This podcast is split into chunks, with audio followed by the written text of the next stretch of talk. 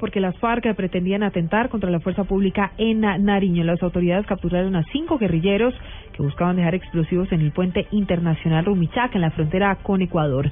Las informaciones indican que estos cinco guerrilleros son los presuntos implicados en el crimen del coronel Alfredo Ruiz Clavijo. Natalia Cabrera con la información. Hola Natalia, buenas tardes.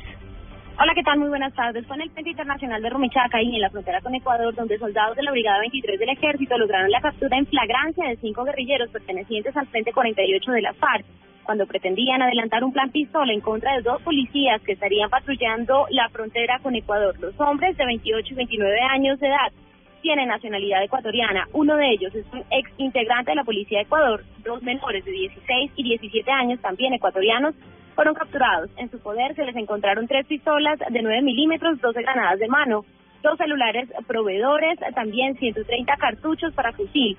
Se les incautó el arma de dotación del patrullero David Marmolejo, quien murió en un ataque perpetrado en contra de la policía en Córdoba, Nariño.